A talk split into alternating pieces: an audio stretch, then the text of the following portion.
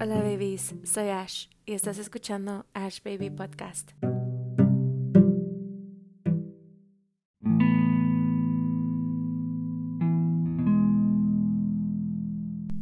Conocí a alguien que fue secuestrado. Él al contarme su historia, yo no supe más que quedar en shock.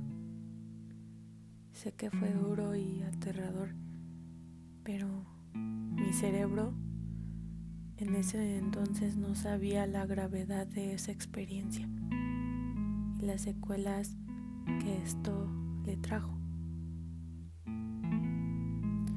Y si estás escuchando, quiero que sepas que te admiro y que admiro profundamente tu fortaleza. Sé que el nivel de historias es completamente diferente. No se compara en nada. Solo tenía que decir que me inspiró para contarles esto. No hace mucho yo me sentía estancada. Seguían pasando cosas que me hacían sentir atrapada sin poder salir del lugar en el que yo me encontraba en ese momento, como si mi energía estuviese en otro lado, pero mi cuerpo aquí atrapado. Realmente las cosas no avanzaban como, como un carro sin llantas. Un periodo donde las cosas no iban para nada como yo desearía. De verdad no estuvo nada agradable. Lo malo es que eran cosas que yo realmente tenía que aceptar que estaban pasando. Traté mil cosas diferentes, empezar proyectos y no funcionaban. Pensando que ser buena nieta, buena hija, buena novia, buena amiga, buena compañera, era todo lo que se ocupaba. Pero no sentía que fuera buena hacia mí. Sentía que yo estaba hecha para, para más.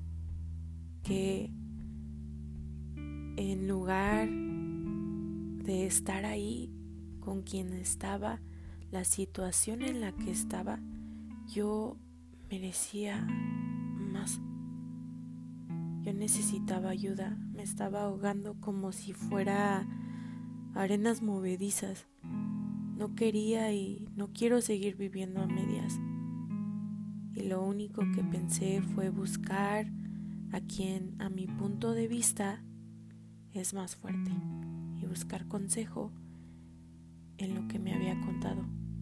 Y me enseñó que Debemos de disfrutar más del momento, de no forzar nada, ni relaciones, ni proyectos, ni trabajos, ni amistades, no forzar nada.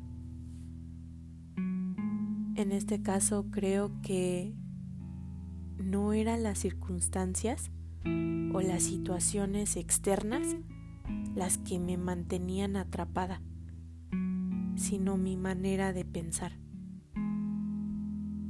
Yo pensaba que emocionalmente yo estaba pues bien, ¿no? Iba bien, pero en realidad yo era víctima de mi propia mente, esperando que un golpe de suerte me cambiara la vida y me hiciera sentir mejor. Y conozco muchas personas así, que vivimos tal vez esperando que venga algo y solucione los conflictos o problemas o que recibamos una bendición que mejore la economía o muchas otras cosas más, ¿no? Sin querer hacer los cambios necesarios para obtener lo deseado sin forzarlo, solo vendrá con la intención. Aquí en México hay un dicho que dice, si te toca, te toca. si no te toca, aunque te pongas. De verdad pienso que es cierto. Es como que lo que está destinado a ti no te pasará por alto. Pero lo que no es tuyo no se dará. Y esto me hizo entender mucho, a examinar mis hábitos y mis emociones y empecé a escribir las siguientes cuestiones. ¿Cuál es mi vida ideal? Y, realmente describirla. Y lo escribí. ¿Cuál es mi trabajo ideal? Igualmente, descríbelo. ¿Qué es lo que busco en una pareja? Y describe a la pareja que quieres tener y aspectos que sean importantes para ti. ¿Cómo sería el ambiente a tu alrededor? Y las dejé ahí, escritas. Y parte de ellas yo siento que ya las tengo. Pero ahora la cuestión es acción con intención.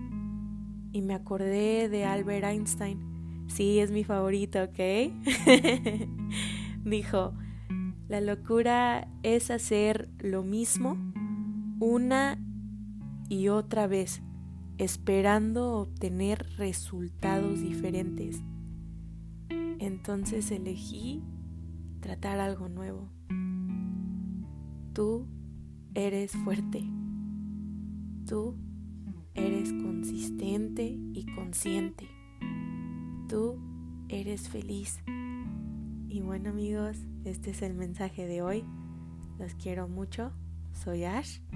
Los veo a la próxima y muchas, muchas gracias por escuchar.